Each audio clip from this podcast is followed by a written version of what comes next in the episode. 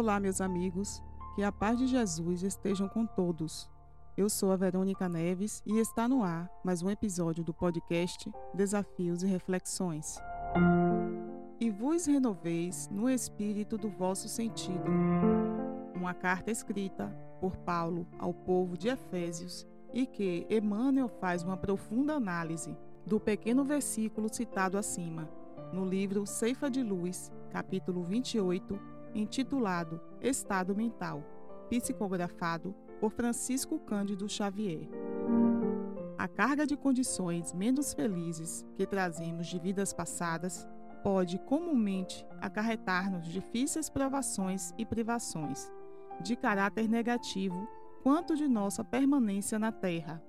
Provavelmente, não teremos a equipe familiar tão unida como desejaríamos e nem contamos ainda com os ideais de elevação em todos os seres queridos, segundo as nossas aspirações.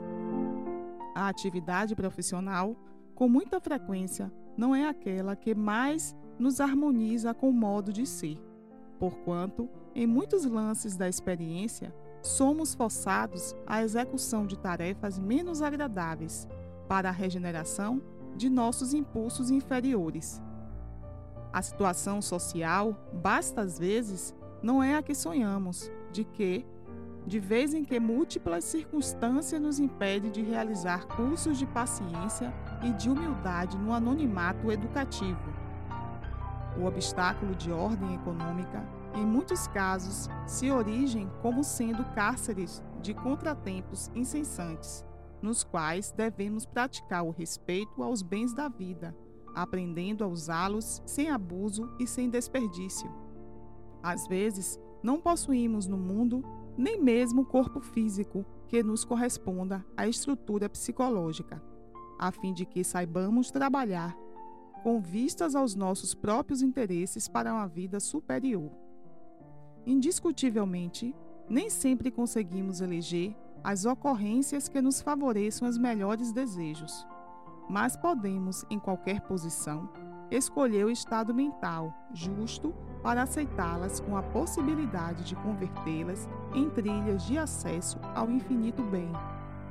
E depois de aceitá-las, construtivamente, verificamos que a bondade de Deus nos concede a bênção do trabalho na qual ser-nos-á possível ajudar-nos para que o céu nos ajude, abreviando qualquer período de prova, renovando o campo íntimo, sublimando a existência e acendendo a luz inapagável do Espírito em nosso próprio destino, para a edificação de um futuro melhor.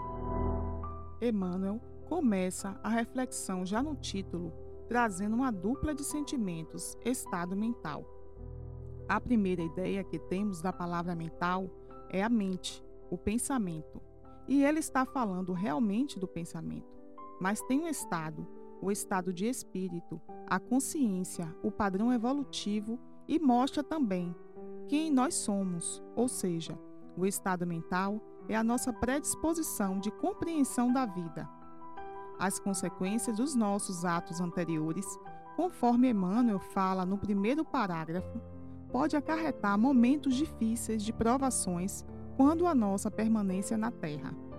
Citando vários pontos como condições circunstanciais da encarnação, circunstância de justiça, da lei de acordo com essa carga de condições menos felizes que nós criamos. Então é justo, precisamos ter um estado mental para enfrentar e viver a nossa condição de família, de vida profissional, social, econômica, corpo físico, conforme Emmanuel pontua e relativiza, dizendo que provavelmente não teremos tudo o que queremos. No Evangelho, segundo o Espiritismo, capítulo 17, item 4, como reconhecer um verdadeiro espírita? Reconhece o verdadeiro espírita pela sua transformação moral e pelos esforços que emprega para domar suas inclinações más. Há muito tempo somos os mesmos, avaliando a vida pelos aspectos de fora. Exteriores: a riqueza, família, o poder, o social, o corpo físico, exercendo velhos processos de observação no olhar do homem velho, que não se transforma, não se modifica. No livro Palavra de Vida Eterna, capítulo 161, um trecho no item 8, que Emmanuel coloca como prioritário para a nossa renovação, diz assim: É necessário, acima de tudo, sentir nos padrões do Cristo, para pensar, observar, ouvir, ver e agir com acerto na realização da tarefa que o Cristo nos reservou. Precisamos aprender a viver para nos renovar no espírito do nosso entendimento.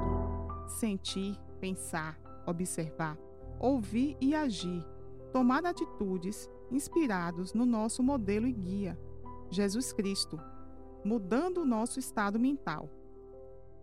Fiquem com Deus e até o próximo podcast Desafios e Reflexões.